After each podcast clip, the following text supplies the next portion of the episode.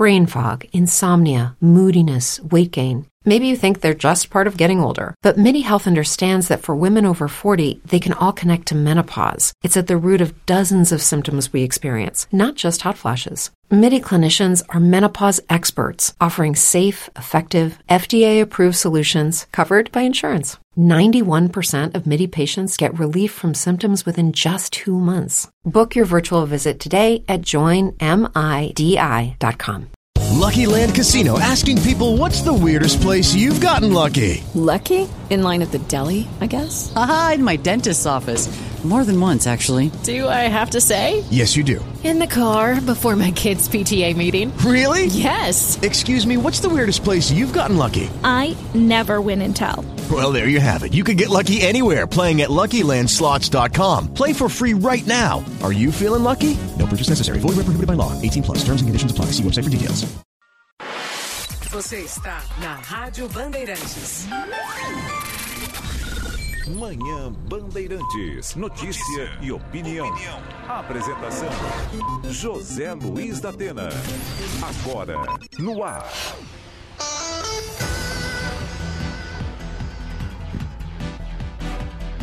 Bom dia, meus amigos e minhas amigas do maior complexo de emissoras de rádios do país. Muito obrigado pelo carinho da sua audiência. É, o detalhe é o seguinte: é, eu estou recebendo aqui uns recados, né? É, um deles é do Bruno. É, depois eu falo com ele com calma. Vou tentar falar com ele com calma. Bom, o negócio é o seguinte: é, o, o, o, detalhe é que a gente não pode admitir de forma alguma ataque a nenhum dos poderes constituídos é, é, do país. O equilíbrio de forças no Brasil ele é fundamental. Então, é, os parlamentares têm que é, é, tratar o presidente com o devido respeito. O presidente pode tirar a música, que eu não gosto de comentar com música, o Bolívar. Um abraço grande a você. É. Você gosta de comentar com música, parece que você está numa orquestra e tal, e daí por diante. Se bem que aqui é uma orquestra, né? tudo funciona por música.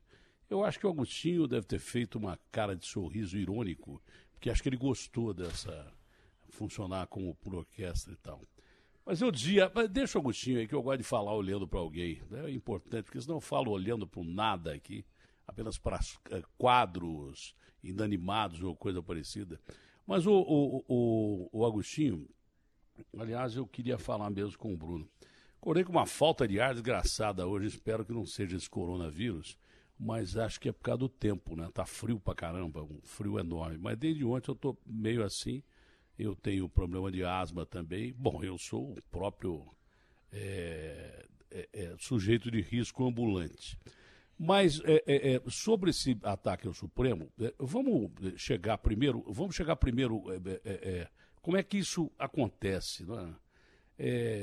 alguns parlamentares falam demais, o presidente da República fala demais, os ministros do Supremo que deveriam se expressar, e muitos deles concordam comigo, né, muitos deles concordam em gênero, número e grau, não é, num caso como esse agora. O Supremo é o Supremo. O Supremo é, um, é uma corte de notáveis que deve se reservar o direito de falar é, é, é, é no plenário, que deve se reservar o direito é, de se expressar através dos atos tomados. Ah, ah, deve participar de entrevista, claro que deve, para nós sempre é muito importante da imprensa, que alguém fale, é liberdade de expressão. Mas há cargos, é o que o Fernando Henrique diz sobre liturgia do cargo. Há cargos em que as pessoas têm que falar menos e agir mais. Você lembra no ano passado que se reclamava que o Supremo. Você conhecia mais a escalação do, do, do Supremo é, do que da seleção brasileira. Que, aliás, cá entre nós, a seleção é, era uma porcaria e por isso você nem sabia quem ia jogar ou quem ia jogar outro dia. Mas é, tem gente falando muito mais além do que o cargo permite que fale. Por exemplo, o presidente da República pode tudo? Não, ele não pode tudo. Ele pode quase tudo. É o que mais pode no Brasil. Uma das coisas que ele não pode, que não deve fazer, é falar toda hora. Eu achava que aquela entrevista da grade era um absurdo. Eu achava que o Bolsonaro se expunha demais ali. Porque o cara voltava pilhado, é a mesma coisa que o cara me entrevistar. As piores entrevistas minhas, é, e aliás, é isso que eu vou, vou, comentar daqui a pouco, foram depois do Brasil Gente. Você está pilhado um dia inteiro de problema, está no meio de uma pandemia, o cara vem e te faz uma pergunta, você responde de uma forma tal que você não está preparado para responder aquela pergunta. Talvez até o contexto seja aquilo mesmo que você pensa, mas não sai da forma com, com que você queria. Você chega a ofender as pessoas e tal, e daí por diante. Então eu sempre fui contra aquela entrevista da grade, onde as emissoras eram espancadas pelo presidente, pelos correligionários dele, e, e, e o presidente ficava mais exposto. Eu acho que o presidente Bolsonaro devia falar menos. E é isso que ele está fazendo. Né? Não melhorou o país depois que o, o, Bolsonaro começou a falar menos? Eu acho que melhorou o país.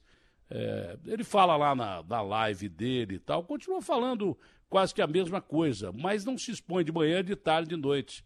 Se expõe só à noite, vai na live dele, o que já é alguma coisa.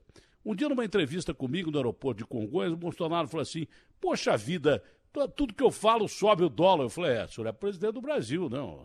Claro que tudo que o senhor fala sobe o dólar. Então, acho que o presidente deveria, com todo respeito, reservar o direito de falar o suficiente, de falar o necessário, na hora certa, principalmente no momento em que o país já é o segundo colocado em número de mortes por causa de coronavírus. É, deu para entender, para ninguém desvirtuar aquilo que eu falo, que tudo que eu falo é normalmente desvirtuado. Bom, então vamos lá. Alguns parlamentares, eles querem já fazer campanha e, e, e se colocam além da palavra. A palavra é uma coisa fundamental. Então, quando o cara, é, de, em determinado posto, fala alguma coisa, um senador da República, um presidente da Câmara, esse é o mais comedido, entendeu? Esse responde mais do que, do, do, do que ataca. O Maia joga muito mais da retranca do que no ataque, mas ataca também.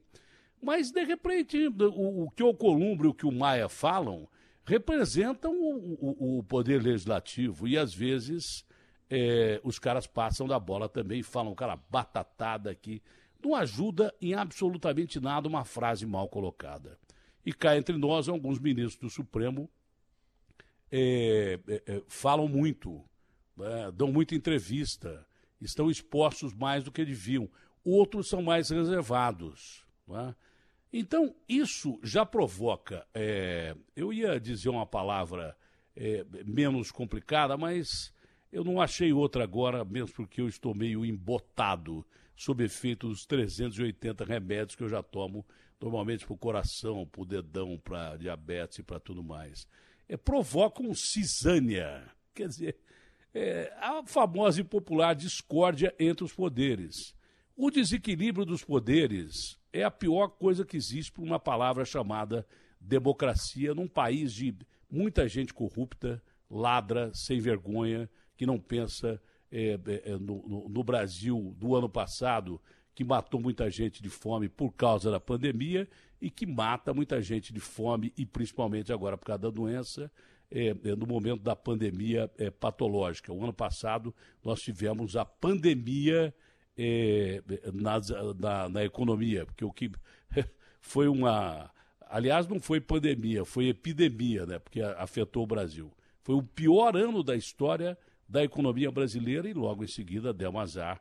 É, por isso que eu de, de vez em quando acho que Deus é universal e não brasileiro, como os caras acham, porque logo depois de você sair da pior crise econômica, entrar numa pandemia e uma crise econômica global além de muita gente morrendo, mas principalmente o que está matando mais é fome, daí por diante. E, e, li alguma coisa, meio que dormindo no New York Times, é, que essa pandemia ameaça a, o continente africano, e se pegar o continente africano, realmente o mundo está perdido, porque lá não tem estrutura absolutamente nenhuma, por razões que a gente já sabe.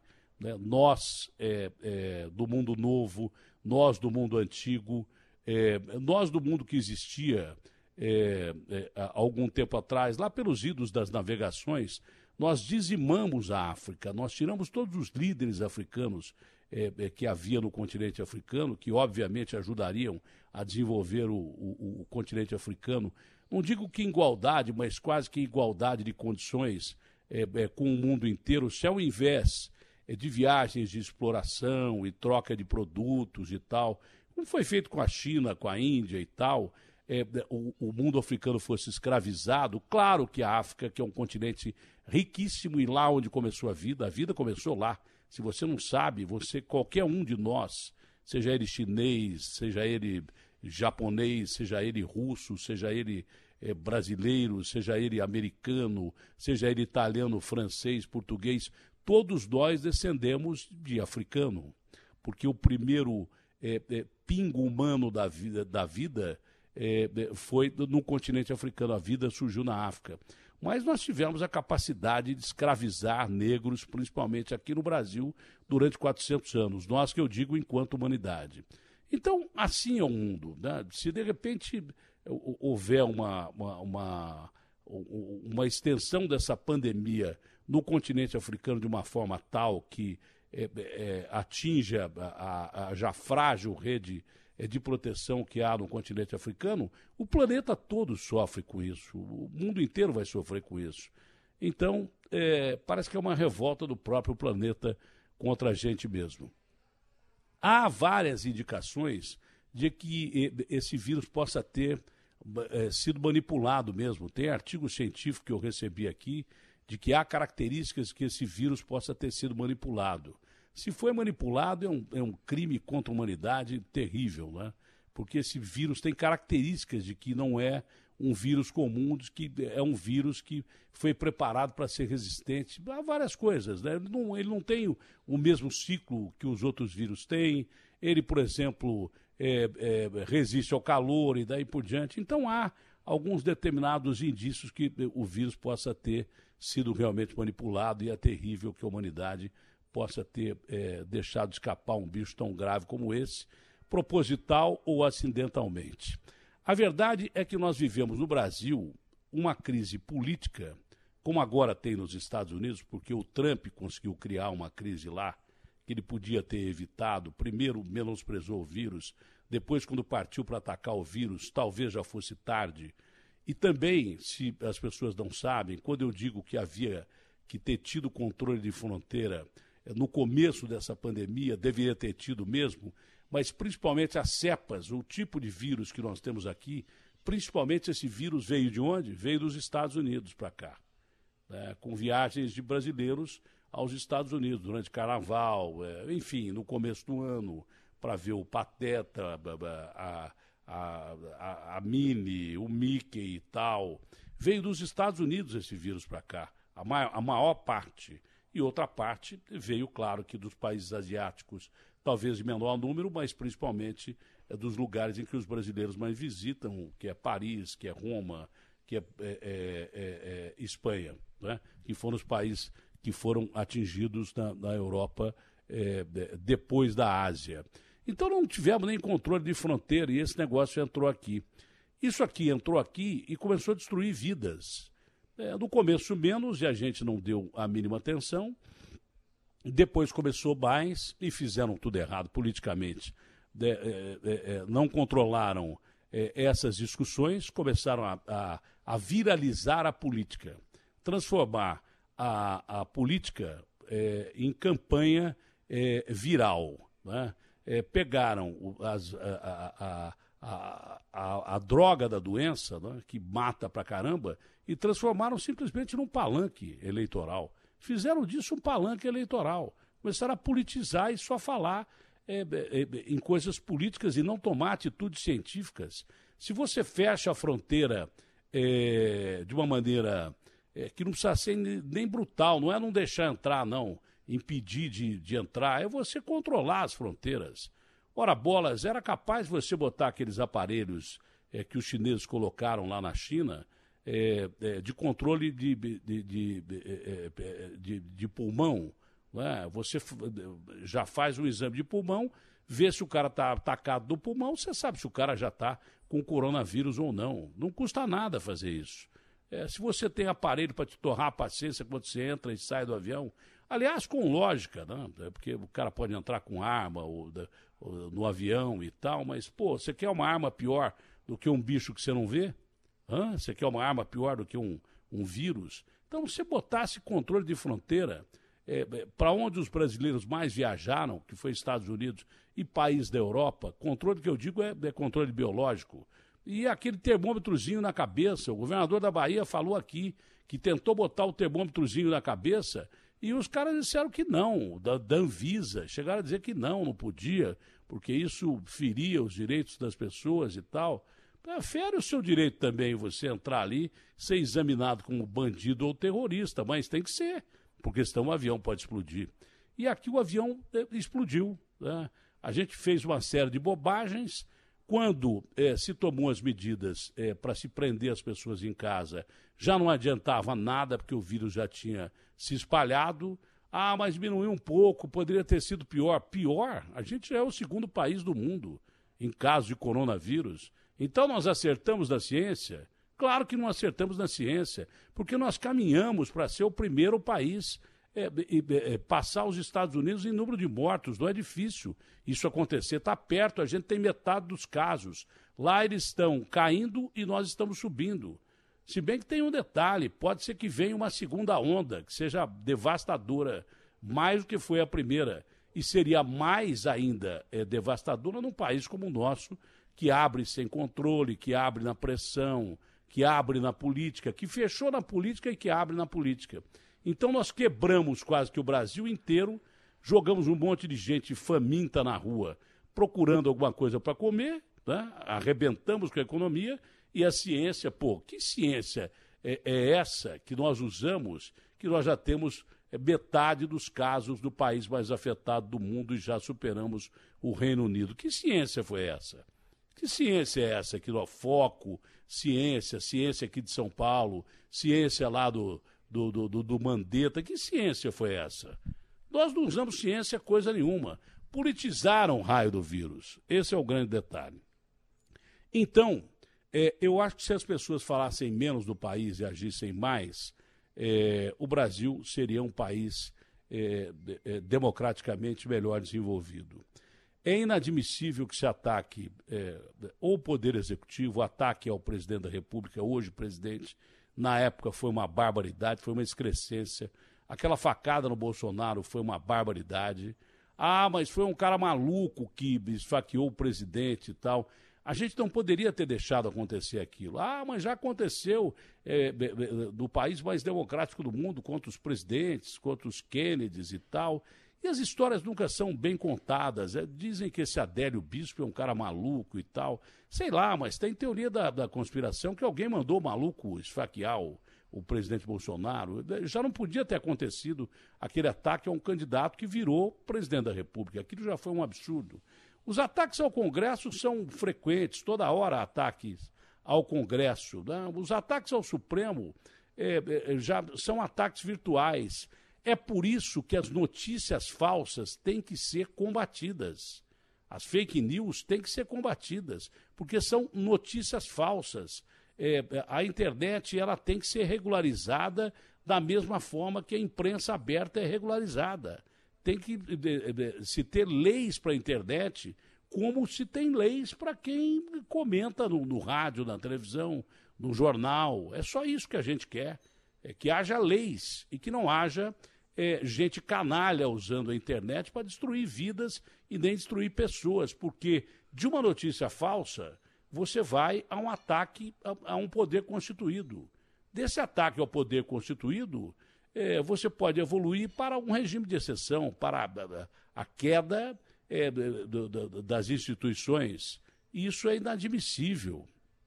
Tem que ter realmente uma resposta é, à altura esse ataque que sofreu o, o Supremo e essas pressões contra poderes constituídos no Brasil, sejam eles quais for, quais for é, pressão sobre o presidente, pressão sobre é, o Congresso Nacional, pressão sobre o Supremo.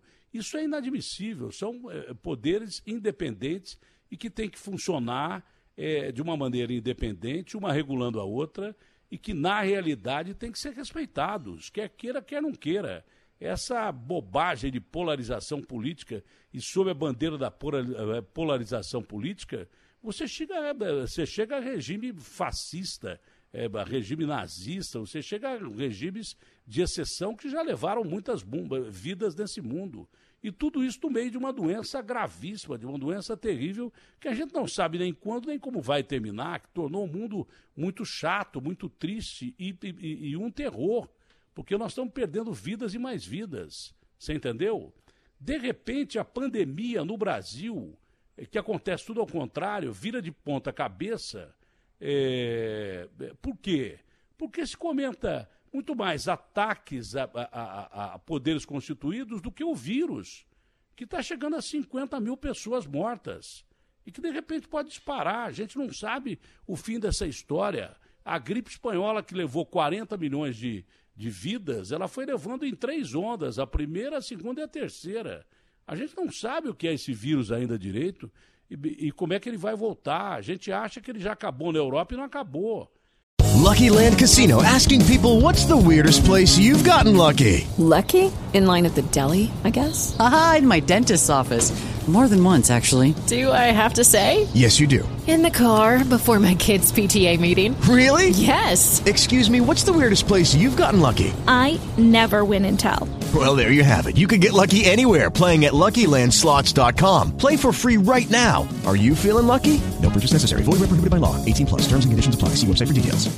Hello, it is Ryan, and I was on a flight the other day playing one of my favorite social spin slot games on ChumbaCasino.com. I looked over the person sitting next to me, and you know what they were doing? They were also playing Chumba Casino. Coincidence? I think not. Everybody's loving having fun with it. Chumba Casino is home to hundreds of casino-style games that you can play for free anytime, anywhere even at 30,000 feet. So sign up now at ChumbaCasino.com to claim your free welcome bonus. That's ChumbaCasino.com and live the Chumba life. No purchase necessary. VGW. Void were prohibited by law. See terms and conditions. 18 plus. É, a Mariângela, da Organização Mundial de Saúde, diretora da Organização Mundial de Saúde, já disse que se teme pequenas ondas. Sexta-feira falou aqui à tarde, subiu o dólar porque alguns países subiram os casos. A Alemanha chegou a ter daquele dia que ela falou, quase 300 casos. Quase 300 casos. Quer dizer, e já tinha praticamente dominado a situação. Então, é, é uma situação muito complicada. Tem que ser, é, é, tem que ter uma resposta veemente ao ataque ao, ao, Supremo, como qualquer outro tipo de ataque. É, essa moça, essa Sara Winter, não é aquela moça ligada a, a, a, ataques aí na internet, a, fake news, Agostinho, não é aquela é, mesma moça, aquela é Sarah Winter? É. Então, essa moça foi detida porque estava lá fazendo ativismo é, é, é, contra o Supremo. a lei funcionando, a lei tem que ser assim. Como se alguém atacar o presidente da República, tem que estar tá preso, como está lá o Adélio. Como se alguém atacar algum congressista, tem que estar tá preso, tem que estar tá lá. E a gente tem que regular é, é, é, tem que ter leis é, é, é, para a rede social, não só para a rede social, mas toda a mídia social paralela à mídia natural, que já vai migrada com leis, televisão, rádio, que nós estamos fazendo aqui. nós estamos falando aqui sujeitos a sofrer processo a qualquer momento. Quer ver uma coisa que parece fake news, não é? é? e que chega próximo de fake news e vai disfarçado é, no meio de, de, do bojo de uma série de contextos. Eu odeio virar notícia. Eu sou jornalista e não gosto de virar notícia. Eu gosto de dar notícia, eu gosto de fazer uma boa entrevista e de dar notícia. Eu conversando aqui no, no, no meu canal, que aliás eu nem sei se vou manter esse canal mais, porque de repente uma vez eu entrevisto o, o, Fogaça, dá um rebu terrível, o Fogaça que fechou o restaurante do Rio e tal. E aí eu tô dando, entrevistando o Léo Dias como entrevistador. O Léo, que é um extraordinário do, do, do, de um colunista, na minha opinião, e um bom menino, eu gosto muito dele. Tem gente que não gosta, mas eu gosto demais do Léo. Ele me perguntou no fim do papo que eu tinha com ele, pena que você não estava ouvindo, se eu era candidato à Prefeitura de São Paulo. Eu falei, Léo, olha, é, para dizer a verdade, eu sou mais candidato agora do que fui é, como é, é, é, senador, né? porque eu cheguei bem próximo a senador, agora sou mais candidato e tal, é, porque eu gostaria de ajudar o Brasil, porque eu estou vendo a bagunça que está o Brasil e tal, mas ainda não sou. E não defini, e tenho prazo para definir. Eu não defini se sou candidato a nada. Eu tenho já é, é, propostas para continuar minha carreira aqui na Band, para continuar minha carreira em outro lugar. Eu tenho possibilidades ainda dentro da minha carreira que talvez não me leve a ser candidato a porcaria nenhuma nessas eleições. Talvez eu não seja candidato a nada. Mas eu ainda tenho perspectiva de ser candidato a prefeito, ser candidato a, a vice, principalmente vice, é, que era coisa que já estava combinada, mas isso tudo antes do mundo virar essa pandemia. Virou uma pandemia. Agora já não penso mais se é minha prioridade. Não é minha prioridade ficar discutindo sobre mim mesmo em política. Eu não quero falar sobre política. Numa época que está morrendo gente pra caramba. Eu até recebi alguns convites de, de, de entrevista, revista Veja e outras, órgãos importantes né, que é, quiseram me entrevistar. Eu até nem dei entrevista. Foi no meu canal que eu falei sobre o Léo Dias. Então, deixa eu deixar uma coisa bem clara, porque vira fake news depois que você desmente a coisa. Não está definido se eu vou ser candidato a prefeito, a vice-prefeito ou qualquer coisa. Não está definido. Ah, mas o Datena, você vai fazer de novo aquela coisa de que você é candidato, depois não é candidato. Vou fazer até o dia que eu quiser, porque eu tenho direito de ser e não ser candidato. Não é a minha prioridade, com uma pandemia desse tamanho, ser candidato a qualquer coisa, não. Não é a minha prioridade. E eu estou tendo é, uma, uma participação, acho que ainda importante, dentro da Band, que é o meu caminho, dentro da Rádio Bandeirantes, que é, eu tive o prazer de voltar. É, eu ainda gosto muito da minha profissão, principalmente aqui eu prefiro fazer rádio do que televisão. Gosto muito da minha profissão é, e penso um milhão de vezes em deixar a minha profissão né, para fazer outra coisa, é, para ser político eu acho que ainda eu tenho lenha para queimar na minha profissão. Então, eu tenho o direito, eu posso me reservar o direito de pensar da forma que eu quero, como eu quero, do jeito que eu quero, para decidir ou não decidir. Então, não tem nada definido que eu vou ser candidato. Quem já disse que eu sou candidato está mentindo. Quem já disse que eu vou sair da Band está tá mentindo, está me demitindo. Sei lá quem é que está espalhando esse tipo de notícia se é de dentro, se é de fora, se é do lado, se alguém tem interesse que eu saia da Band ou não, entendeu? Mesmo porque eu sou um bom profissional, é, me julgo um bom profissional, já tenho proposta, inclusive, de outras emissoras, sempre tive, nunca deixei de ter. Então pode ser que eu siga minha carreira aqui, em outro lugar, eu pretendo ficar aqui, até quando me queiram aqui, porque se tu me quiserem aqui também, eu pego meu boné e vou embora como fiz das outras vezes como sempre fiz. E já tenho proposta para sair daqui hoje, se eu quiser, amanhã, se eu quiser, mas eu quero ficar aqui. Então, enquanto eu quero ficar aqui, ajudando a, a, a Rede Bandeirantes, que subiu de audiência é, nesses últimos tempos, que enfrenta a fase difícil, como todo mundo enfrenta, mas o, o, o, o dono da Bandeirantes um dia me perguntou, há pouco tempo atrás, o Datena, como é que anda o clima dentro da Bandeirantes? Eu falei, olha, é difícil para todo mundo. Todo mundo tem medo de perder o emprego, mas o, o senhor tem uma vantagem, o senhor paga o salário em dia. Com dificuldade? Com dificuldade. Mas em 30 anos que eu trabalho aqui nesse sistema de, de, de comunicação, 20 dessa última vez e, e, outra quando eu participei antes de, de, de voltar para a Globo, lá em, em 85, é, é, da, da, da, equipe do Luciano e tal. É, são quase 30 anos de casa, então o meu interesse é ficar aqui, porque o dono, o, o, o dono sempre se preocupou em pagar o salário em dia. Quando ele não paga, ele não dorme. Quer dizer, é, é, é, é um bom patrão, é um excepcional patrão, do meu ponto de vista. Do meu ponto de vista, a família é, é excepcional nesse aspecto, é? porque procura manter emprego e pagar quem está aí. Eu não me lembro de ter recebido salário atrasado nessa fase, só há muito tempo atrás, em crise lá atrás, que houve há, há mais de 20 anos e tal, porque a preocupação do cara é manter o, o emprego das pessoas. Então, todo um lugar legal. Isso significa que eu vou ficar aqui? Também não significa que eu vou ficar aqui. Ninguém sabe o dia de amanhã. É? Agora, é, para dizer a verdade, aquela colocação que eu fiz ao Léo, e o Léo é um cara muito respeitado, quando ele, ele comenta alguma coisa é, é, tem muita repercussão, ele comentou. Ele disse exatamente o que eu disse aqui. Ó, o Datena, ele disse que agora ele é, é, tem mais chance de ser candidato do que tinha em épocas passadas. É, foi realmente o que eu falei, eu assumo aquilo que eu falo. Mas significar estar mais próximo não significa ser. já estão dando por aí, já estão, o cara não tem acho que notícia para dar, no meio de 50 mil pessoas mortas. Aí o cara disse que, olha, da Atena já vai é, ser demitido da Band e é, pode ser que eu seja mesmo né, hoje, agora, sem saber, mas até agora não sei. E porque ele vai ser candidato a prefeito ou vice-prefeito. Isso não é verdade. Não é verdade.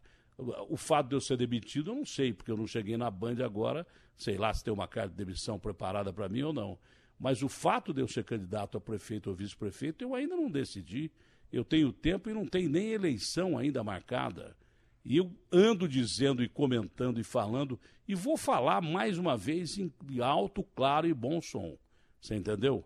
O dia que eu for candidato, eu vou dizer: eu sou candidato pelo partido tal e vou ser candidato a vice ou a prefeito de São Paulo. Antes disso, não adianta ficar especulando em, em cima de frases jogadas se eu vá ser candidato ou não. Porque não é o mais importante para São Paulo, nem sei se eu seria eleito a alguma coisa em São Paulo, pensar é, é, é, do meu nome como candidato, ou o nome de qualquer um. Não é hora de se discutir eleição. Tem gente morrendo pra caramba no Brasil, para a gente ficar perdendo tempo com discussão de eleição. Então eu sou jornalista, continuo jornalista, gostaria muito de continuar na Band, se não for demitido, como está aí desses sites aí que eu seria demitido é, porque a Band não, não, não, admitiria eu ser candidato e, e obviamente que acho que a Band está certa e, e continuar trabalhando, mas que eu teria um acordo com a cúpula, que depois, cúpula da Bandeirantes, que eu vou. Eu estou achando muita informação para a imprensa isso, que eu teria acordo com a cúpula da Bandeirantes, que eu voltaria a Bandeirantes se eu fosse eleito ou não e tal. É, primeiro, como é que se eu fosse eleito prefeito, como é que eu ia voltar a trabalhar na Bandeirantes? É, isso é lei. Não pode o sujeito eleito prefeito voltar a trabalhar na Bandeirantes. Já pensou um programa, Manhã Bandeirantes com o prefeito da cidade? Esse é o fim do mundo, não existe. Então, isso também beira a, a notícia falsa. Você parte de, de uma notícia em que há uma colocação feita, em que existe uma probabilidade e transforma essa probabilidade já na demissão de um cara, na vida de um cara que, é, de repente, não decidiu o que ele quer fazer. Então, meu amigo, esse contexto todo levou o Brasil a uma série de mentiras, a uma série de, é, é de problemas que só desvirtuam o que a gente deveria ter pensado desde o começo, que isso eu venho falando com veemência, que nós fizemos tudo errado no combate a essa doença. A gente não fechou o país quando devia fechar, é, com fronteira é, de controle biológico. Não é proibir o cara de entrar. Você está doente, vai ficar em quarentena. Se quiser ficar aqui, fica. Se não quiser, você volta para o seu país. Devia ter sido feito isso desde o começo. Nós não fizemos. Fizemos carnaval já com gente com vírus disseminado. Imagine com 50 milhões de pessoas durante o carnaval aqui em São Paulo, o que esse vírus foi disseminado. É, acrescente mais 30 milhões no Rio, mais não sei quanto em Salvador, mais não sei quanto em Recife. E aí é, fechamos o país antes do tempo, quebramos o país literalmente, a gente não precisava ter é, tomado essas é, é providências depois de termos errado, talvez uma providência intermediária de distanciamento social. Perdemos o foco na economia e perdemos o foco na ciência, porque se a ciência, repito, tivesse dado certo, não teria tanta gente morrendo de fome e não teria, infelizmente, tanta gente morrendo da patologia. Esse é o Brasil, é, onde as pessoas é, destroem vidas por incompetência, destroem trabalhos por incompetência e destroem é, pessoas é, por maldade e também talvez até por incompetência ou falta de ter o que fazer. RB fechada com você. Opinião. O que é certo é certo. José Luiz da Atena. Na Bandeirantes. Bom dia, Guto. Deu muita repercussão a sua é, reportagem Olha... sobre a a venda de velório. Deu uma repercussão impressionante. Eu dei na sexta-feira também lá no, no Brasil Gente. Sábado eu repeti. E, e como a audiência foi realmente é, muito grande, eu tenho a impressão que alguém deve ter tomado alguma providência, porque é, repercutiu demais é, a notícia verdadeira que você deu de, de velório que está sendo vendido. Verdade, Datena. Bom dia para você, bom dia para os nossos ouvintes. Foi, foi um final de semana agitado até por conta disso, viu, Datena? Muita gente entrando em contato. O pessoal da fiscalização do serviço funerário entrou em contato comigo já na sexta-feira mesmo, eh, pedindo detalhes e tal. O pessoal que faz a fiscalização eh, particularmente no cemitério da Vila Nova Cachoeirinha, que foi o palco daquela nossa denúncia da sexta-feira. Aliás, hoje tem novidade eh, sobre, sobre essa, essa onda, esse crime, na verdade, né? Que é você permitir que pessoas eh, façam velório de mortos vítimas de coronavírus. Não, é crime pra caramba. É. Porque um cadáver, ele transmite, eh, na realidade, eh, o vírus durante 76 horas, pelo que eu ouvi dizer eh, eh, nas publicações científicas, né? Eh, nas entrevistas com quem tem experiência. E olha que é um pouco do que a gente sabe do vírus, pode transmitir mais até, durante mais tempo. Teve medidas eh, da OCDC, medidas não, regras, ou, que desmentem algumas coisas, e eh, depois eu vou ler isso aqui. Eh, desmistificam alguma coisa e, e colocam alguma coisa como verdadeira. Mas é tanta notícia que a gente tem. Agora, quando notícias chegam a, a ser divulgadas por caras eh, que são, eh, por exemplo, prêmio Nobel, né? O ministro Tait está tá me ouvindo, o ex-ministro Tait está me ouvindo, um segundinho só, ministro. É, mas é o seguinte, eh, teve um, um- um cara, eh, acho que é Montagnier o nome desse cara, é um francês. Ele simplesmente foi o cara que descobriu o vírus da AIDS.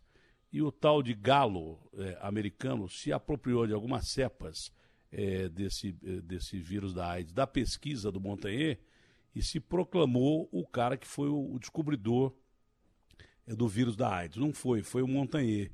Depois se acertaram e, e daí por diante. Mas esse cara, ele, ele publicou um trabalho eh, eh, que diz que, na realidade, esse vírus tem tudo para ser um vírus manipulado. Pelo menos é mais ou menos isso que eu li eh, nessa madrugada. Esse vírus tem características de ter sido um vírus manipulado. E é um cara que eh, eh, já foi Nobel, entendeu? Então você não pode ficar duvidando de pessoas que são cientistas de verdade.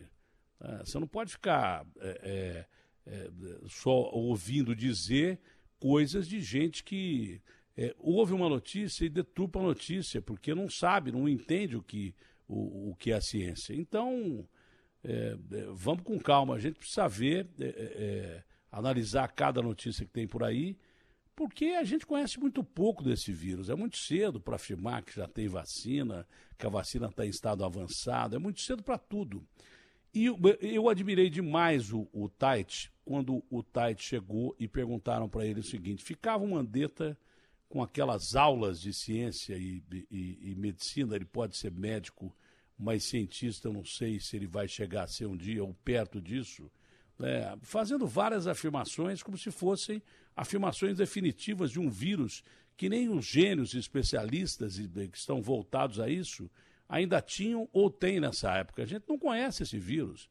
Já está tendo uma, uma espécie, uma pequena segunda onda nos países que reabriram e com todos os trâmites de, de reabertura eh, com países europeus. Então a gente não conhece esse vírus direito. Quando perguntaram para o ex-ministro Tait, ministro, quando vai ser o pico da doença? Ele falou, não sei. Ali o ministro me ganhou porque. E o ministro vai bem dentro daquilo que eu estava falando sobre gente que fala demais em cargos que não podem é, é, é, ser expostos como são expostos. Tem cargos que a palavra ela é fundamental porque ela vem de uma autoridade e as pessoas é, não tem ninguém que acreditar, acredito na autoridade. Então o ministro falou não sei. Quando o ministro falou não sei, eu falei poxa vida, até que enfim apareceu uma pessoa esclarecida aí porque ele está dizendo a verdade. Eu não sei. E até hoje ninguém sabe quase nada desse vírus. Até hoje ninguém sabe. Até cientistas famosos aí, é, é, que dão as suas opiniões, deixam ressalvas, e são cientistas ou candidato a Nobel ou Nobel, é, deixam ressalvas, porque esse vírus é um vírus desconhecido. E a gente não sabe qual vai ser o fim da história.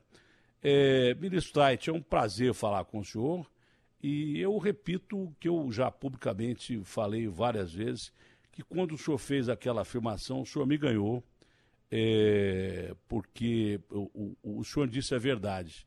Eu não sei quando vai ser o pico e ninguém sabe.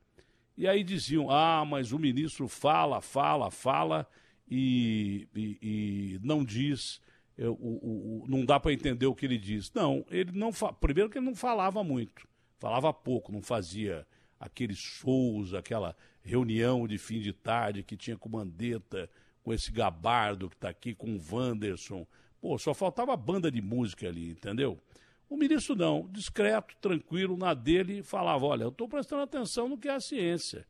E como a imprensa não tinha as notícias que queria quando tinha com o Gabardo, com o, Mandetta e com o Wanderson e o time dele, porque todo dia era uma notícia ali, ou era uma encrenca com o presidente, ou era uma notícia nova. Olha, vai morrer todo mundo é, na Páscoa, só Jesus Cristo vai renascer, e não acontecia e, e, a coisa ia caindo de descrédito. E daí por diante, até a demissão do ministro, que para mim foi forçada por ele. Ele disse que não, ah, não abandonava o paciente, mas brigou com o presidente para sair. Então, para mim, ele perdeu completamente a credibilidade ali, porque se você brigar com o dono do hospital, o cara vai te mandar embora e você vai abandonar o paciente. Não é o caso. Eu quero dizer ao ministro é que o senhor estava certo desde o começo. Cada dia tem uma notícia e de gente super inteligente que você tem que começar a pensar e juntar detalhes dessas notícias para chegar a uma verdade que essa verdade, para mim, a única coisa que vai ser importante é a vacina. É, senão, a gente está perdido. Então, ministro, é, infelizmente, o senhor também disse que o Brasil é, é poderia caminhar para ser um dos primeiros colocados aí Hello, it is Ryan, and we could all use an extra bright spot in our day, couldn't we? Just to make up for things like sitting in traffic, doing the dishes, counting your steps, you know, all the mundane stuff. That is why I'm such a big fan of Chumba Casino. Chumba Casino has all your favorite social casino style games that you can play for free anytime, anywhere with daily bonuses. That should brighten your day a little. Actually, a lot. So sign up now at chumbacasino.com. That's ChumbaCasino.com. No purchase necessary. VGW. Void were prohibited by law. See terms and conditions. 18 plus. With the Lucky Land Slots, you can get lucky just about anywhere. This is your captain speaking. Uh, we've got clear runway and the weather's fine, but we're just going to circle up here a while and uh, get lucky. No, no, nothing like that. It's just these cash prizes add up quick. So I suggest you sit back, keep your tray table upright, and start getting lucky. Play for free at LuckyLandSlots.com. Are you feeling lucky? No purchase necessary. Void where prohibited by law. 18 plus terms and conditions apply. See website for details. Em termos de contaminação, isto está acontecendo. É, parabéns pela sua forma de agir é, no Ministério, porque agindo de uma maneira discreta, é, é sendo criticado pelo que o senhor não falava, é, o senhor agiu de uma maneira honesta, correta, pelo menos é, o senhor disse o que sempre eh, acreditou, a verdade. Né? E hoje em dia, a cada dia que passa, a cada colocação que a gente ouve, até de cientistas importantes, a gente só se confunde. É, um bom dia ao senhor e, eu queria saber por que é que, é, se a gente teve tanto foco na ciência, não é? é? Se a gente, muita gente sempre teve tanto foco na ciência combatendo esse vírus, hoje a gente já é o segundo colocado em termos de patologia e a nossa economia está quebrada, ministro. Natana, está me ouvindo bem? Muito bem. Perfeitamente Bom, em primeiro lugar, eu quero agradecer a oportunidade de estar aqui com você. Né? Quero te agradecer também a nossa primeira entrevista. Nunca tive a oportunidade de te agradecer, que foi logo que eu entrei. Então, agradeço também por essa e pela anterior. Você estava comentando, é, é fundamental. Né? Hoje, um dos grandes problemas que a gente tem é que opiniões são tratadas como verdades. E isso é um problema até, principalmente quando isso vem de pessoas que são referência científica ou referência técnica. Isso aí faz com que a, mensagem passada seja de uma certeza que não existe. Hoje a gente ainda continua com muita incerteza em relação à própria doença, uma coisa que eu vejo hoje que me parece também pouco é, baseada em ciência quando se discute isolamento ou distanciamento social. A gente não tem informação sobre qual é o real impacto do que, que é um, um distanciamento social, o que, que, como é que a gente define isso. Então, hoje, o nosso nível de conhecimento ele é muito baixo sobre a, a doença, sobre as intervenções que a gente faz. A gente tem pouca informação de como o sistema está lidando com ela. Vou te dar um exemplo prático. Por, ah, hoje, uma das informações mais importantes que eu preciso ter é o que, que acontece nos hospitais e na ponta. Será que estar numa UTI é igual em todas elas? Provavelmente não. E eu deveria ter informação sobre o que acontece em cada lugar, porque aí eu poderia ver onde está funcionando melhor e criaria uma política de boas práticas, onde eu tentaria replicar aquilo. O maior problema hoje é a gente aceitar que está é, conduzindo o sistema de saúde no meio de grande incerteza. Eu vejo pessoas colocando coisas do tipo, é, exemplo, países da Europa que tiveram, é, conduziram melhor o isolamento e o Brasil não está conseguindo. Uma boa parte dos países mais desenvolvidos da Europa tem resultados hoje muito piores que o do Brasil. E aí, quando você fala em países da Europa, isso é vago demais. Então, fica aquela, aquela conversa completamente superficial e vaga e a gente tem que trabalhar qualquer coisa com uma abordagem científica de número, técnico. Não posso falar países da Europa. Que país é esse? Que número é esse? Se eu falo que o isolamento foi adequado, quantos por cento era? Onde ele acontecia? Qual era a diferença que existia entre os países para você saber, para você saber se eles podem ser comparados ou não? Uma coisa que eu vou começar a colocar, tenho colocado, vou colocar um pouco uma sequência aí no Twitter e no Instagram, essa discussão sobre informação. Como é que a gente trabalha isso? O que, que é qual, é a forma adequada de você trabalhar no meio de tanta incerteza, entendeu? Então, esse tipo de, de situação ela é um problema, porque você tratar posição, opinião como fato, isso gera muito, muito, muito desgaste, muito problema. O senhor quer ver? Olha aqui, ó. É, é difícil uma imprensa leiga, e eu sou leigo pra caramba, né? É, é, é o que o filósofo dizia, eu sei que nada sei, é, mas cabe para mim perfeitamente. Mas quer ver? Eu vou dar algumas das últimas notícias que eu recebi aqui. A maioria das pessoas é imune ao vírus da Covid, diz Carl Friston. Quem é o Carl Friston? É um mané qualquer? Não. É um baita de um cientista é, que, é, com certeza, não tem Nobel, mas vai ter Nobel. Ele não é virologista. E ele diz que, pela sequência dos coronavírus anteriores, é, a humanidade, é, principalmente lá, a Inglaterra, ele começa com a Inglaterra, o país dele, é, já estaria, é, a, humanidade já estaria é, já com imunidade é, sobre o vírus, pelas infecções anteriores. Isso é um cara Nobel, que vai ganhar Nobel, é um gênio esse cara. O senhor, o senhor deve conhecer bem, porque é da área.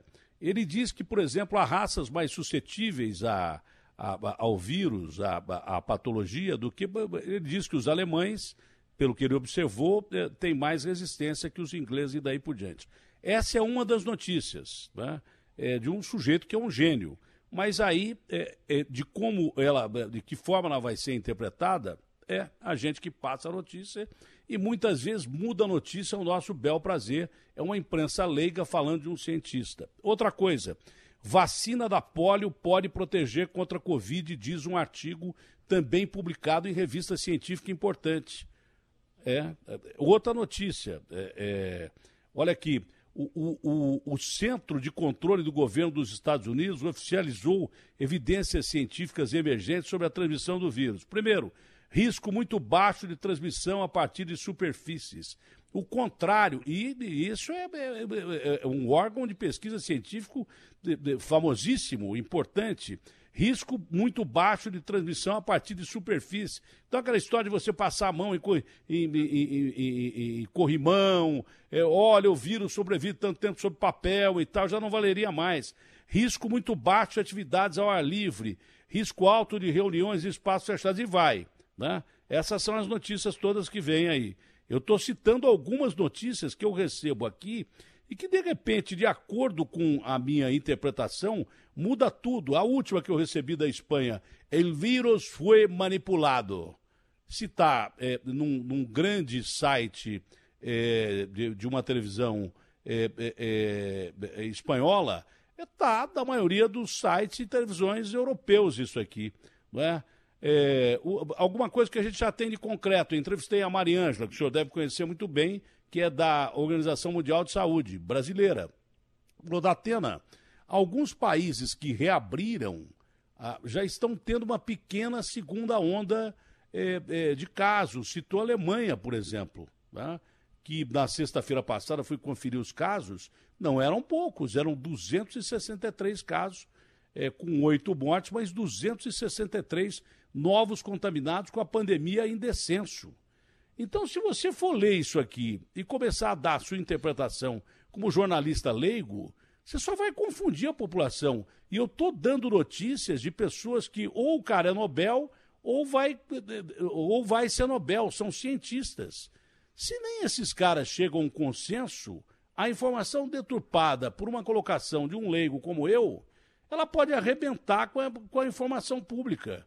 E é por isso que eu acho que o senhor falava pouco porque o senhor, é, é, é, é, como ministro da Saúde, e, e, como estudioso, e como também, não só é, é, médico com passagem em SUS, com experiência própria, mas também com experiência em gestão econômica, não é? O senhor sabia que o senhor não podia pegar a primeira notícia e divulgar. Essa vacina que nós vendemos aí como vacina salvadora da pátria, por exemplo, ela não vai ser usada esse ano. E ela foi anunciada como se fosse usada esse ano. Eu falei com o professor Dimas, o professor Dimas falou do Butantan, falou, não, o Datena, essa vacina, no mínimo, para a gente pensar para o ano que vem. Talvez o ano que vem, uma vacina demora de 10 a 14 anos para você é, é, é, gestar uma vacina. Às vezes nem, nem vacina você consegue para determinados vírus. Então não é assim. As notícias são vendidas como panaceia ou como o cara está vendendo uma raiz de qualquer coisa na porta de uma rodoviária para curar uma doença que a gente não sabe o que é. É por isso que o senhor falava tão pouco durante as entrevistas, ministro? Datena, tudo que você está falando tem a ver com o que a gente comentou antes. O ideal é que as pessoas fizessem afirmações depois que elas tivessem a informação e não depois. Quando você fala em abordagem científica, o que você está falando é o seguinte: eu vou buscar informação de qualidade, eu não tenho nenhum pré-julgamento, eu não faço nenhuma colocação que possa parecer que uma opinião é, um, é uma afirmação, e a partir do instante em que eu tenho aquele dado, aí eu consigo me posicionar, sabendo que quanto mais o tempo passa, mais você aprimora a informação e que isso pode ser mudado ao longo do tempo. Então é muito fácil você falar em ter abordagem científica, mas é muito difícil você ter uma abordagem científica, porque é, muitas vezes a pessoa coloca isso é, na fala, mas ela não se comporta desse jeito. Então é, a, a razão de eu falar pouco, primeiro é porque naquele momento eu achava que o que eu falasse ia ser muito mais usado do que ouvido. E, era, e é muito importante quando e uma das dificuldades que a gente tem hoje, que é a falta de colaboração, é, eu acho isso, essa polarização, tudo isso que eu tenho colocado, é porque as pessoas de verdade elas não param para escutar umas às outras. Elas escutam pensando como é que elas vão responder e defender o ponto de vista pessoal, que muitas vezes é político ou às vezes é uma coisa emocional. Então é muito difícil você navegar de uma forma científica e técnica quando existe uma, um, quando o momento está sendo assim completo, cheio de emoção, entendeu? É muito então, não falar muito era porque, primeiro, eu achava que eu não ia ser, não iam me ouvir como eu achava que deveria ser ouvido para poder conversar e colaborar. E a segunda é porque a, e é muito difícil você não falar, porque você tem que fazer, como eu falei, você tem que fazer algumas escolhas que são difíceis. Você sabe que naquele momento a comunicação é importante. Mas se você vai comunicar, mas não vai conseguir passar a tua mensagem, não vai conseguir trazer mais uma cooperação, talvez seja melhor você não falar foram as escolhas que eu fiz naquele momento, entendeu? Era... E aí você olhando para trás, você pode até rever, se poderia ter sido um pouco diferente, mas naquele momento era o que eu achava que era o melhor, não para mim, mas para a sociedade inteira, porque quanto mais eu trouxesse discórdia, polarização, dúvida, pior ficaria, entendeu? Então foi a minha escolha naquele momento, foi como eu me conduzi daquele, naquela, hora, naquela hora. O senhor quis entrar aceitando o convite do Bolsonaro para ajudar o país. O senhor não tinha outro motivo. Que motivo o senhor é. tinha para aceitar o ministério que não ajudar o país? O senhor é muito bem resolvido na, da, da sua vida pessoal e, e, e, profissional. O senhor não precisava disso. O senhor entrou para ajudar o país. Quando o senhor se deparou com aquela situação que a imprensa reagia muito mal é, quando não tinha informação que queria é, é, para divulgar essa informação, quando o senhor se limitava a dizer não sei, como o senhor disse algumas vezes, porque não sabia mesmo e quase ninguém sabe e quer dizer que sabe, entendeu? Em, em base de conjectura. O, o senhor se sentiu meio que é, é, boicotado, é, não pela imprensa, não pelo presidente, porque o presidente também gosta que as pessoas que estão ao lado dele falem, principalmente aquilo que ele acha que é correto, é? que ele acha que tem que ser feito, como no caso da cloroquina, tem que usar assim, é, vai ter que ser usado desse jeito, eu que mando, eu não sou ministro, mas eu que mando e tal.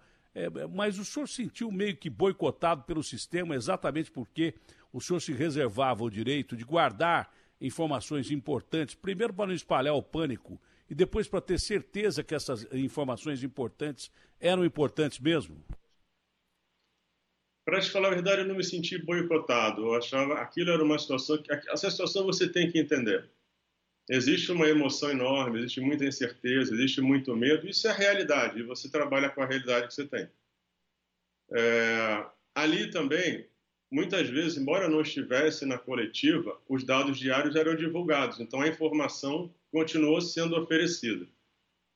A minha preocupação ali é que quando eu tivesse que falar, que eu falasse além de dizer os números que estavam saindo todo dia, porque para falar o número é só você publicar e alguém vai chegar nele. A minha preocupação ali era eu pensar qual seria a melhor forma de interagir com a sociedade.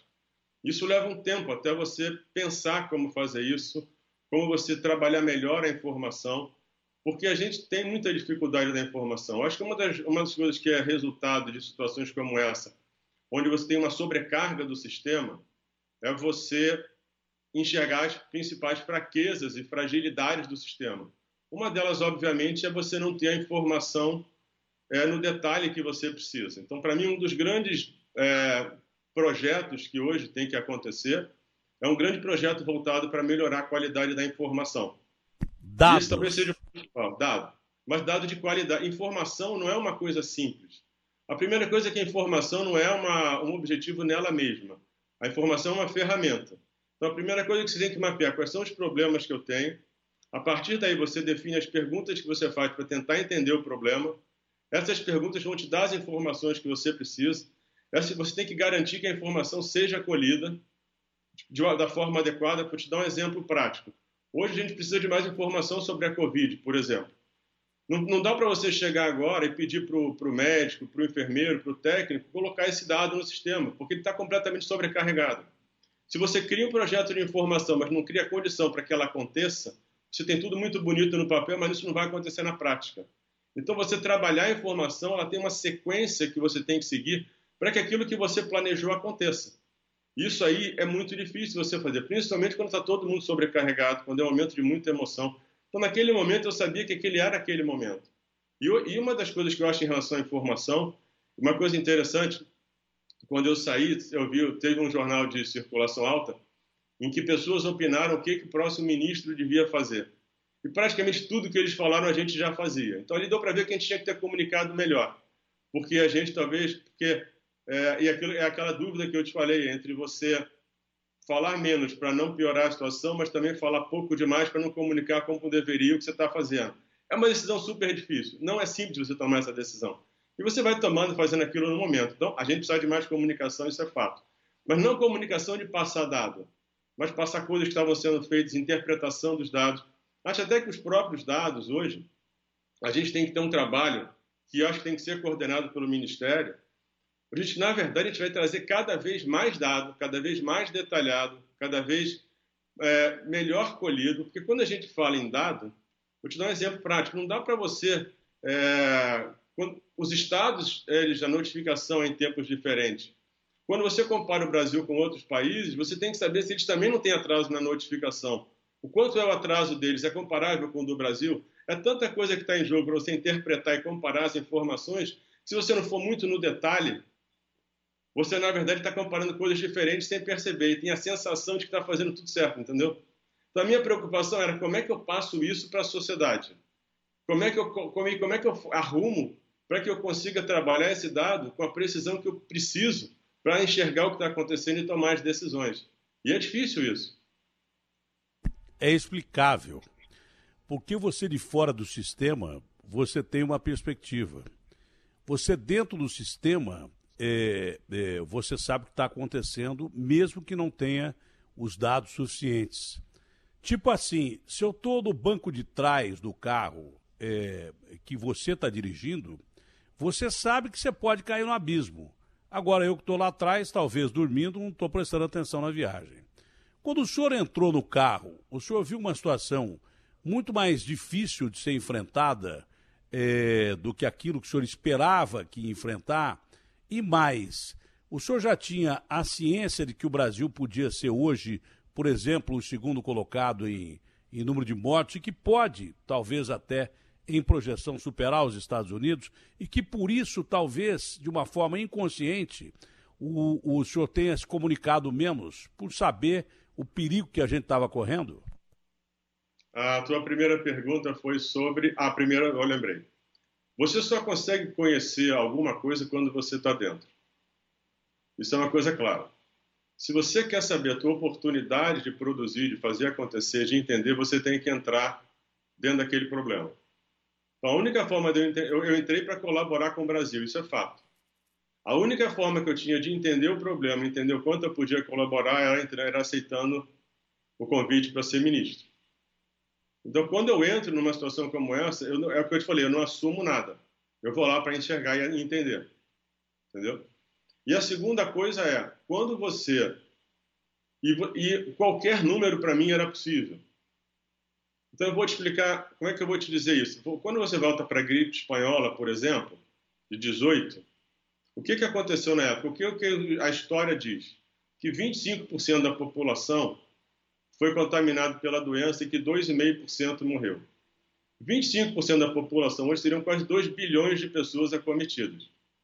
No Brasil, na época, o, o que a história conta... É que, que era a população 300... mundial da época, 2 bilhões de tá. pessoas no mundo. É, era a no... população da época, hoje nós temos 7 bi quase. Hoje está com 7,7, 700, está indo para 8.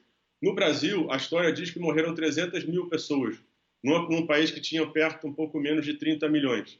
Isso é mais ou menos 1% da população. Tá? 1% da população hoje no Brasil é mais ou menos 2 milhões de pessoas morrendo. Então é um cenário extremo. Mas quando você é um gestor, quando você é um líder, a tua função não é tentar adivinhar o futuro, é se preparar para as diferentes possibilidades do futuro.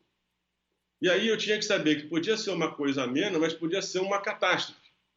E eu tinha que, de alguma forma, tentar me preparar e preparar o sistema para que ele tivesse apto a resolver da melhor forma possível aquilo que eu não conseguia prever hoje porque o desconhecimento é enorme.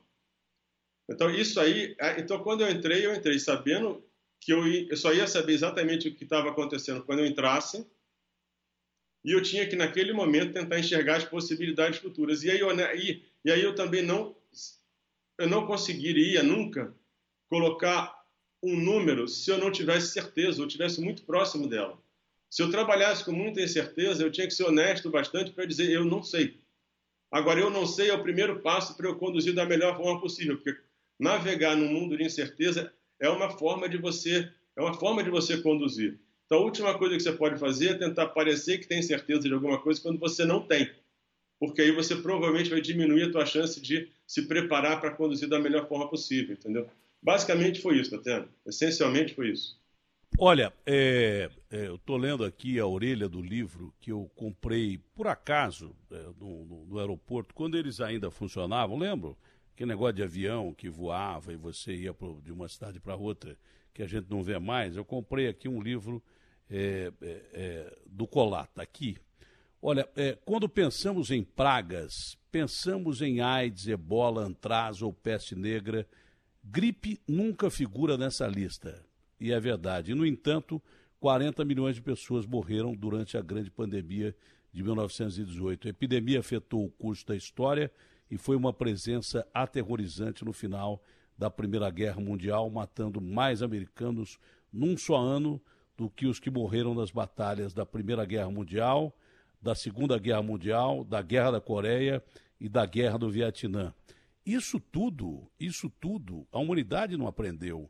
E tem aqui, olha, é, uma, uma, afirmação do Abraham Verghese, uma história bem contada de um vírus que mudou a civilização e tem o potencial para fazê-lo, sobre o livro outra vez. É, gostaria de ver a gripe nas bib, é, bibliografias recomendadas para estudantes de medicina.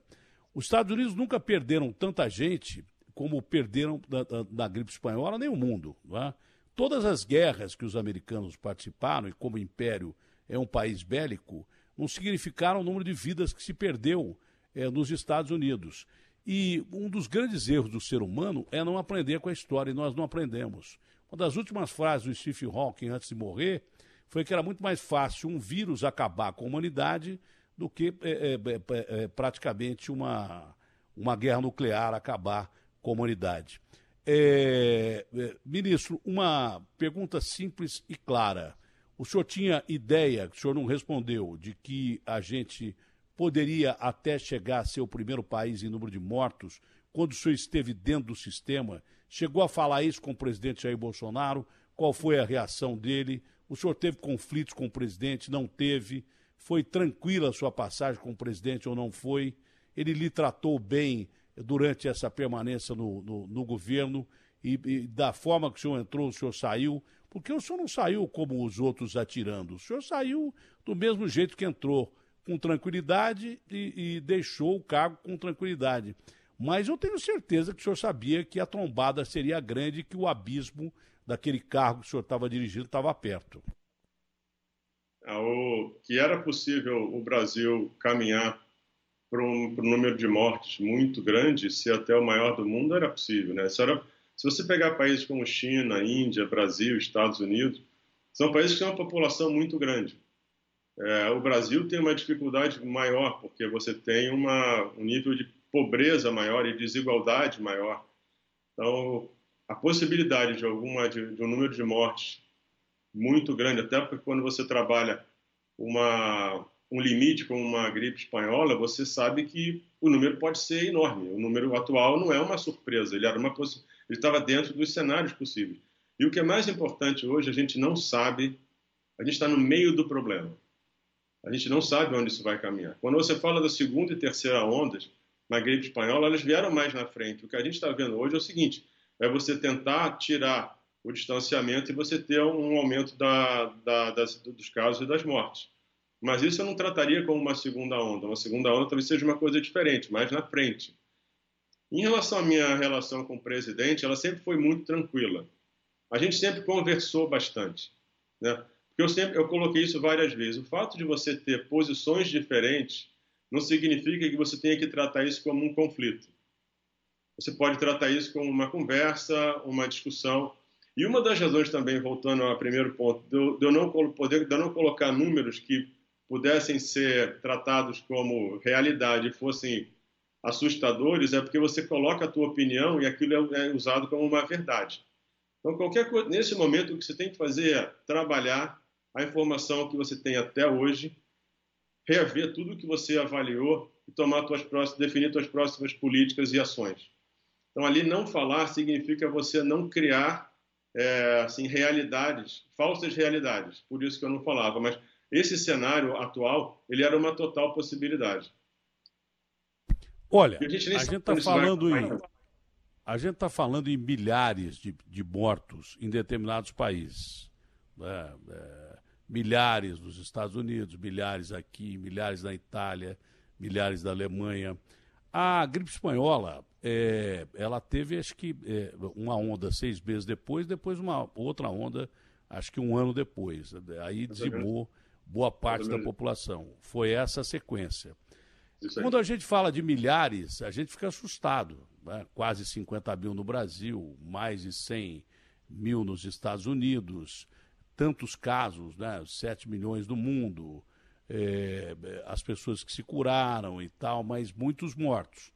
É possível é, se pensar é, que esses números são apenas números iniciais baseados naquilo que o senhor falou agora e que esses números podem chegar a milhões, é, como nós tivemos na, é, na gripe espanhola, ou pela tecnologia de hoje, a gente é capaz de, de conter essa pandemia e talvez impedir que milhões de pessoas morram mesmo como nós tivemos lá atrás, talvez não naquela proporção, mas hoje o mundo é proporcionalmente muito maior. 8 bilhões de, de, de habitantes perto de 2 bilhões, de 2 bilhões da gripe espanhola. Então é possível que isso possa ocorrer num cenário mais de, é, é, é, de Armagedon, o, o ministro, ou não? Datena, vou voltar para aquela coisa da incerteza. Tudo é possível, mas eu acho extremamente improvável. O recurso da ciência hoje é muito maior. A gente vive um momento único em que a gente vive essa situação da pandemia, mas a gente, se você olhar 100 anos atrás, não tem comparação o recurso que a ciência tem hoje com o recurso que a gente tinha lá atrás. Então, embora eu não possa definir um número aqui, eu acho isso extremamente improvável. E até coisas que não foram conseguidas anteriormente, será que a gente consegue vacina num tempo recorde? Talvez. Tudo isso é uma incerteza. Mas hoje você vê os esforços. Um dos grandes problemas, duas coisas que eu acho importante colocar. Uma delas é que quando eu te digo que a gente não sabe o que está acontecendo hoje, como é que eu vejo a situação de hoje? Você tem três grandes, vamos dizer assim, pilares. Você tem a saúde, você tem a economia e você tem um lado social. Normalmente, qualquer um deles, quando é muito afetado, afeta os outros dois também. Se a saúde vai afetar a economia e o comportamento, você vai ter o comportamento afetando a saúde e a economia, a economia afetando os dois. Isso é uma coisa que é antiga. Hoje a gente tem os três sendo afetados ao mesmo tempo e de forma intensa. Como é que eles vão se combinar ao longo do tempo? Então, a grande preocupação que eu tenho hoje, a gente aceitar a sua ignorância é o primeiro passo para você querer aprender mais todo dia. E você não assumir verdades. Quando você assume verdades, você relaxa na busca do conhecimento. Isso é um problema. Isso é um problema. Então, essa, essa, essa entender que essa, como é que isso tem relação à informação. Eu não tenho que pegar informação só sobre a saúde. A gente pode até falar da saúde hoje, em relação a como os dados deveriam ser colocados. Talvez demore um pouco mais, que é um pouco mais longo, mas Hoje você tem que ter dado da saúde, da economia e do comportamento. Eu vou te falar um negócio que eu fico pensando. Eu vejo a gente falando das pessoas que vão para a rua é, e a gente critica as pessoas. Existe uma. Como é que as pessoas podem estar fazendo isso? Acho que a primeira coisa que você tem que fazer em relação às pessoas é não julgar as pessoas, é entender por que, que elas estão fazendo aquilo. Da mesma forma. Porque se essa pessoa está tendo dificuldade para alimentar os filhos, ela vai preferir correr o risco do que não alimentar o filho. Se essa pessoa tem uma crença enorme, ela acredita que ela está protegida pela religião e que ela pode sair, que ela não vai ser afetada, é uma outra forma de abordar. Se a pessoa tem muita ansiedade e depressão, ela prefere sair do que continuar com ansiedade e depressão. Então não dá para você simplificar e dizer que é absurdo a pessoa estar tá na rua. A tua primeira preocupação é entender por que, que ele está na rua. Porque se você não entende por que, que ele está na rua, aí é informação de novo. A tua estratégia para trabalhar isso vai ser pobre, porque você não está entendendo o problema daquela pessoa, entendeu? Então, esse tipo de informação e conhecimento também é absolutamente necessário. Olha, essa entrevista está sendo transmitida pelo site da Band e também pelo UOL, é, para o mundo inteiro. Não é? É, tem uma notícia aqui que vai bem dentro daquilo que a gente está conversando. Acabei de ler agora, eu nem abri é, essas notícias da redação, mas tem a, a principal notícia que o cara que dá o título escolheu muito bem, porque reflete a atual situação do mundo. Essa é de uma preocupação enorme, porque é aquela história que o senhor sempre adotou. O que eu sei é que nada sei. Né? Notícias da Covid-19. Sabe qual é a manchete? Pequim expande quarentena a mais 10 bairros. Foi o primeiro país é, que se diz controlou a, a, a, a pandemia, é, porque foi lá que surgiu. É, foi lá na China que surgiu. E foi o país que, olha, com números corretos ou não, foi o país que controlou a pandemia. Né? Surgiu lá em Wuhan e tal, e, e daí por diante. Agora, quando você ouve que Pequim expande quarentena a mais 10 bairros, significa que se não é uma segunda onda, é o princípio de uma onda menor que se pode se sobrepor a outras ondas ou coisa parecida, porque a gente não conhece esse bicho. Por exemplo, a gripe espanhola demorou seis meses para ter uma segunda onda. Os países todos que reabriram e com critério, com critério, por exemplo, a Alemanha, o povo alemão é um povo educado para isso, o japonês é um povo educado para isso. Você manda ele fazer, ele faz. Educado que eu digo é que teve acesso à informação. O brasileiro sempre foi mantido pelas elites como muito pouca cultura, como muito pouco acesso à educação. É? As elites dominaram o povo brasileiro, que é uma grande periferia, exatamente através da educação, deram pouca informação. Então nós não temos o hábito de lavar a mão toda hora, mesmo quem tem dinheiro. Nós não temos o hábito de é, usar máscara. É, essas culturas já têm esses hábitos há muito tempo. Se em Pequim os caras estão expandindo a mais 10 bairros, e, e 10 bairros é, de Pequim, de, de Beijing, de Pequim, significa mais do que muita cidade brasileira e mundial. Porque lá, por exemplo, você tem uma ideia de congestionamento de feriados, eles não duram três horas, duram semanas. Lá tem um bilhão e 600 milhões de chineses. Então, essa notícia é aquilo dentro daquilo que a gente está conversando. Ninguém entende essa doença. Significa que ela pode estar tá voltando numa onda menor ou maior, mas ela está voltando na China. Se os caras estenderam a quarentena agora para mais 10 bairros, está na capa do UOL. Está dentro daquilo que a gente está conversando e a gente não sabe o fim da história. Aliás, a gente não sabe, sabemos nem o começo. Né? O meio a gente está aprendendo. Agora, o fim da história, essa notícia realmente é preocupante, não, é, ministro? Olha só, independente do nome que a gente dê, se é uma segunda onda, se é um retorno da primeira, isso não faz muita diferença. O que importa é o que está acontecendo, né? Então, quando eu te digo que a gente não sabe exatamente onde a gente está e onde isso vai terminar, por exemplo, uma das coisas que eu falo em relação à informação hoje, que eu acho fundamental, você não tem que colher informação só da Covid. Não é só sobre síndrome respiratória aguda grave, você tem que pegar a informação do sistema inteiro. Então, o que tem que ser divulgado hoje é o que está acontecendo com as mortes. Porque você tem que entender o sistema. Por quê? Porque hoje você tem uma redução enorme das cirurgias de câncer, dos tratamentos de radioterapia. Hoje, uma coisa que isso saiu foi que é, a dificuldade de comunicação está levando a uma redução de programas de vacinação em países mais pobres e, de, e médios, o que pode levar a milhões de mortes, a, muita, a milhares de mortes de crianças no futuro, porque África. os programas de vacinação vão ser afetados. Você não sabe o que, vai acontecer se o paciente com hipertensão e diabetes não for cuidado. A, a, em relação à oncologia, você só vai ter talvez impacto nas mortes daqui a meses ou anos. É tão, é tão, é tão detalhado o que você precisa saber que você, a gente não sabe hoje o impacto que isso tem. A gente não sabe hoje o quanto a, a perda na economia pode impactar a mortalidade futura. Isso a gente só vai saber lá na frente.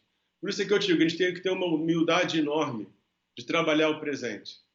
Aceitar que a gente conhece pouco, tentar colher dado cada vez mais e mais rápido, mais detalhado e mais em tempo real e tentar todo dia fazer tomar a melhor decisão. Porque o futuro depende da tomada de decisão do dia a dia. Não adianta você tentar, você tem que, o que, que eu tenho hoje, toma a decisão hoje. Essa é a melhor forma que eu tenho de garantir o futuro, eu não tenho outra. E a gente está no meio de um desconhecimento de um lugar em que a gente não sabe onde vai acabar, em todos os níveis: economia, saúde, é, é. social. Olha, então, para é... encerrar, para encerrar, duas perguntas é, que eu acho cruciais. Sobre essa colocação que o senhor fez e tem insistido em todas as perguntas que eu fiz, o senhor insistiu numa mesma linha de raciocínio. A gente já não sabe mais até que ponto a pressão do vírus provoca essas reações que a gente vê nos Estados Unidos com uma, é, por exemplo, é, atuação é, é super, hiper distanciada do ser humano, como aquele policial é, matando aquele jovem negro é, daquela forma que ele matou, seguida de um distúrbio racial que toma conta do mundo e logo depois um outro é, é, é, é policial é, matando outro jovem negro lá nos Estados Unidos. Aqui no Brasil, ataca-se o Congresso, ataca-se o Supremo, é, temos uma briga política enorme. Lá nos Estados Unidos, o presidente Trump, que era favorito às eleições, já vai para um caminho oposto.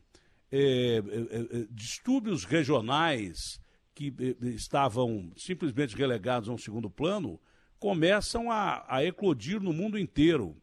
Por exemplo, coisa que eu não ouvia falar há, há séculos, conflito de, de, de, de, de Índia com, com China.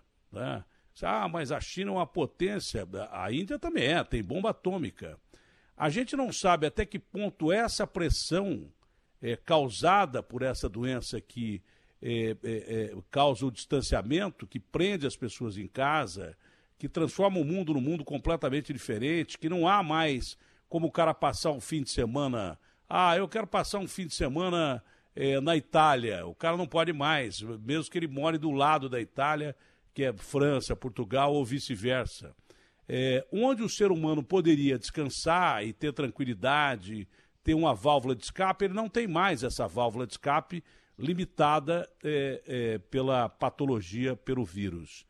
E a gente não sabe até que ponto isso está levando a humanidade a um caos muito pior do que o colapso do, do sistema hospitalar. A gente não sabe onde é que isso vai parar e até que ponto, de repente, alguém pode apertar o botão errado e começar uma, uma, uma guerra já que eh, o mundo inteiro está sob pressão. As pressões que têm surgido ultimamente a, e a eclosão desses conflitos que eh, já haviam sido esquecidos, é, é, não tem outro motivo, não tem outro diferencial. Um está partindo por uma, uma, uma, uma, tranquilidade maior antes da, do coronavírus. O coronavírus ele limitou a capacidade que o ser humano tinha de ficar mais tranquilo um fim de semana, um mês, ou, ou tirar férias. Isso não existe mais. E o ser humano sob pressão, já sem pressão, já faz bobagem. Então isso é que me deixa mais preocupado do que a própria patologia. A gente pode estar diante é, é, de, um, de uma situação muito pior do que a gente imagina, porque a pressão é muito grande e é isso que me preocupa, minha, ministro. Você sabe que eu estava conversando sobre isso ontem que eu estava me perguntando qual é o impacto desse problema do comportamento nas reações atuais. Aquilo que aconteceu com George Floyd, aquilo foi de uma crueldade assustadora. Aquilo foi uma coisa inacreditável. É, e outra coisa que eu coloco também é que isso não é uma coisa que aconteceu com ele, isso acontece no mundo. Só que como a gente não vê, a gente não, não, não leva isso em consideração quanto deveria no dia a dia. Agora, a reação que existe hoje em relação a, a como o mundo está se comportando, eu não estou dizendo